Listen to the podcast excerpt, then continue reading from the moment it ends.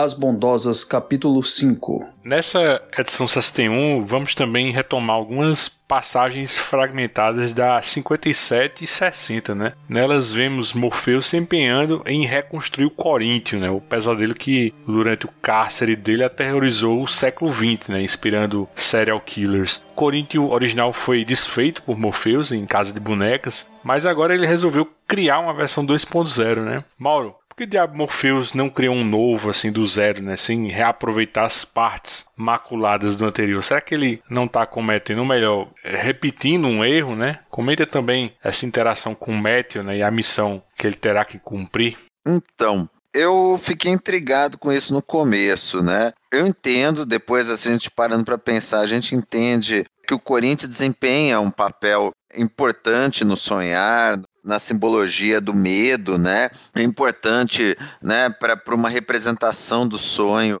alguma coisa que represente o pesadelo inconsciente das pessoas, o medo que as pessoas inconscientemente sentem, que extravasam no sonhar. Então o Corinthians cumpre um papel importante e o Morpheus não poderia ficar sem ele. O outro Corinthians que ele despedaçou, ele fez isso porque quando o Morpheus teve aprisionado, o Corinthians foi para o mundo físico, né, fora do sonhar, e inspirou, não só inspirou o serial killers, mas trouxe uma série de tragédias lá que a gente viu lá no começo de Sandman. Eu acho que ele aproveita esses pedaços do Corinthians anterior rigor pela própria ideia de ciclo, pela própria ideia de que sempre vai precisar haver um Corinthians que por mais novas interpretações ou nuances que ele vá trazer com esse Corinthians, ele tem que trazer um pouco da memória do anterior, porque o anterior representou um papel importante. E para a história isso é interessante, porque te dá essa sensação de ambiguidade. Eu não vou antecipar não como que vai ser o Corinthians até o final desse arco, porque você fica até pela própria desconfiança do Matthew, você fica com aquela pulga atrás da orelha de que uma hora ou outra o Corinthians vai passar a perna no Morpheus, que ele vai ajudar a fazer algo ruim, que ele vai prejudicá-lo, até pela memória do Corinthians anterior que ele eventualmente possa vir a ter, no começo dá a entender que ele não tem, que ele precisa se esforçar muito para puxar alguma coisa. Então, é legal para a construção da história também, mas eu não vou me antecipar não se esse Corinthians é ou não confiável e qual missão certa que ele vai desempenhar, porque isso vai aparecer melhor melhor nas próximas histórias. Eu acho que o, o Matthew é o campeão mundial, assim, de boas interações em cena. Não é um personagem que aparece tanto, mas sempre que ele aparece, assim, no mínimo você vê um, um diálogo bem bacana com ele, né? Nesse primeiro momento, assim, com o Corinthians, eu acho um barato quando o Matthew diz, assim, espantado, e, e já que ele é um corvo, né? Você imagina que ele tá grasnando, né? Você mata gente, assim, come seus olhos. Aí o novo Corinthians diz: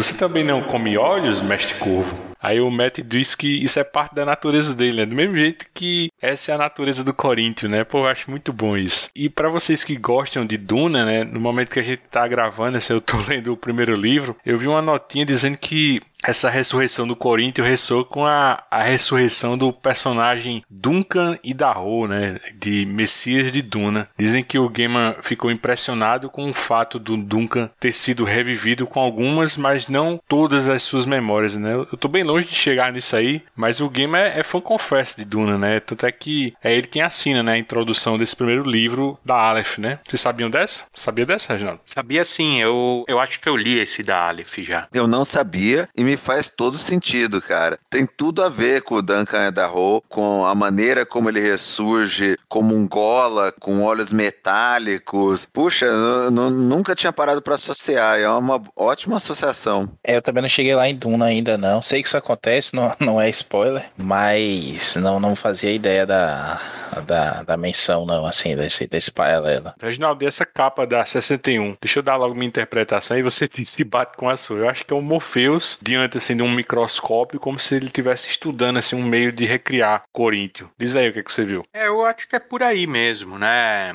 Esse sim, eles falam, acho que falam no Capas na Areia, né? Que essa foto é do, é do Gaiman, né? É o Gaiman, essa foto do, do rosto, né? Ela tem também algumas, assim, cartas astrológicas, assim, mas isso é realmente um microscópio, não é um telescópio. Acho que faria mais sentido ser um, um telescópio, né? Pela questão das cartas astrológicas atrás, assim. Mas eu acho, eu acho da série toda essa uma das mais bonitas, cara. Colorido, a combinação de cores, eu acho bem legal, cara. Tem lá no alto da página, assim, uma, aquela figurinha daquela lua humanizada com a bala de canhão no olho, né? Que é daquele filme Viagem à Lua, né? Do Georges Méliès, né? Sim, sim, bem lá em cima, né? Bem lá em cima. O que eu queria falar só é que no começo da. Eu olhando a capa, agora eu, eu deixei passar, mas eu queria falar agora com vocês. O primeiro quadrinho dessa edição aparecem as duas mulheres que elas elas estão com um vestido, com véu, assim, que elas lembram muito a, aquelas mulheres aranha da Casa de Bonecas. E curiosamente, a linha da primeira edição, né, que aparece, primeiro quadro que aparece,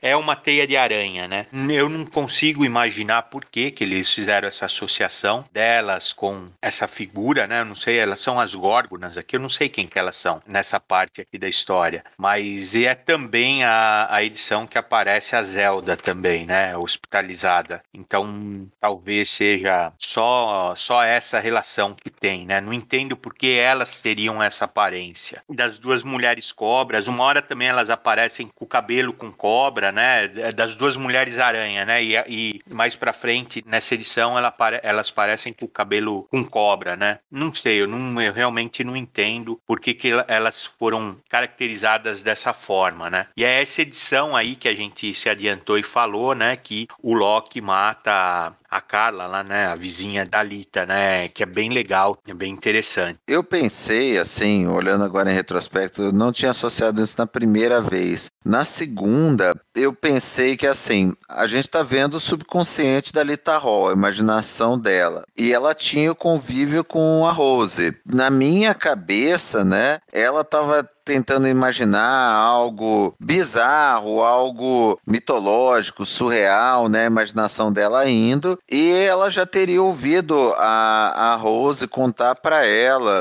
sobre a Zelda e a Chantal, e, e, ela pode ter achado aquilo muito esquisito e ficado aquilo no subconsciente dela. Então, quando ela vai imaginar as Górgonas como algo diferente, estranho, assustador, teria vindo no subconsciente dela o que a, a Rose teria contado para ela sobre as duas. Então, assim, foi a única coisa que eu imaginei para justificar essa caracterização delas parecida e o fato de aparecer a Zelda moribunda com AIDS agora nesse, nessa mesma edição. Eu também achei isso, viu, Mauro? É uma coisa assim, muito de, de, correlação mesmo dos elementos aí. E, de novo, né, como o, o parece que tá fazendo esse tour aí pelos personagens dele, ele recupera essa questão da, das vizinhas aranha, né? E traz de volta também uma delas, nessa situação terrível, né? Morrendo de AIDS e tudo mais, que é um, um tema recorrente do Sandman, do Gaiman nessa época aí, muito antes de se da gente estar tá falando de panfletário, de, de lacração e tudo mais. O Gaiman já estava tratando isso aí, e como vocês até falaram no, no escapista sobre o elenco,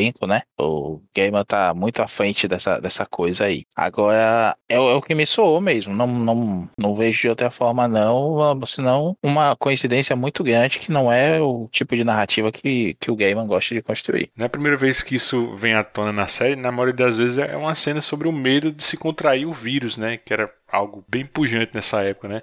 Mas aqui no caso da Zelda a gente vê ela como você falou uma doente terminal, é aquele estilo Filadélfia, né? Ou como o Clube da Luta, né? No caso daquela personagem que perto do fim só conseguia pensar em sexo, né? E tem até um, uma historinha da morte bem famosa, né? Com a participação do Constantine falando sobre DST, como se dá o contágio da AIDS, né? Ensinando como usar preservativo é, é do Gaiman e do Maquin, né? Foi compilada dentro daquela edição definitiva da morte eu fuçando nos Reddit, nesses, nas catacumbas da internet, né? Tem uma teoria que diz que a, a Zelda, ela, ela contraiu AIDS daquela personagem que aparece no primeiro arco no Prelúdios e Noturnos que o João Dee dá um tiro, que dá carona para ele, né? E ela fala que tem AIDS e ele dá um tiro na cara dela. Eu não entendi e não consegui ver como relacionaram ela com a Zelda, né? Mas é só para comentar que tem essa teoria aí que me parece pouco provável, assim, né? Cara, eu imagino o Gamer vendo essas coisas, viu, bicho? De onde é que esses caras tiram isso, velho? Porra. Deve ser surreal. Eu vi um negócio esses dias na internet, né? De, uma, nem lembro qual perfil comentando o quanto que é, que é interessante. Que quando você quer parecer inteligente, você bota um negócio em aberto e deixa os malucos fazerem a interpretação, né? Ela falando que tava fazendo algum um trabalho para a faculdade, alguma coisa assim. E aí ela pegou uma foto aleatória que ela tirou do gato dela, sei lá, seis anos atrás, que não tinha objetivo nenhum. E aí ela colocou a foto falando que o gato representava a angústia contra a escuridão. E aí o pessoal da, da turma começou a viajar em cima daquela foto do gato, que ela quis tirar uma foto do gato sem pensar em nada, né? Então imagina o tanto de coisa que em Sandman deve ter disso, né? Que às vezes o gamer, ou às vezes até o próprio ilustrador colocou do nada ali, ou colocou sem maiores pretensões e a galera viajando em cima. Mal, isso lembra uma história que eu, eu vi quando tava no vestibular, que foi Fulvestre, que, que usou lá um gabarito que foi um questionar, assim, de interpretação de texto. E o autor, o escritor brasileiro, até vivo à época, não me recordo agora quem foi com certeza, não vou dizer uma besteira aqui, mas ele discordou do gabarito e disse: Não, não foi isso que eu quis dizer, eu quis dizer tal coisa, assim. E por conta disso anularam a, a questão e a partir de então os vestibulares brasileiros, os concursos todos, não usam mais nenhum autor vivo para não ser questionado por ele. Sou chamado de o Coríntio, não sou o primeiro Coríntio. Eu conheço você, lembro desse lugar. Aqui é o sonhar. Você é o senhor desse reino. O senhor descriou meu outro eu por ter sido uma decepção. Bem, eu não gostaria de ser uma decepção.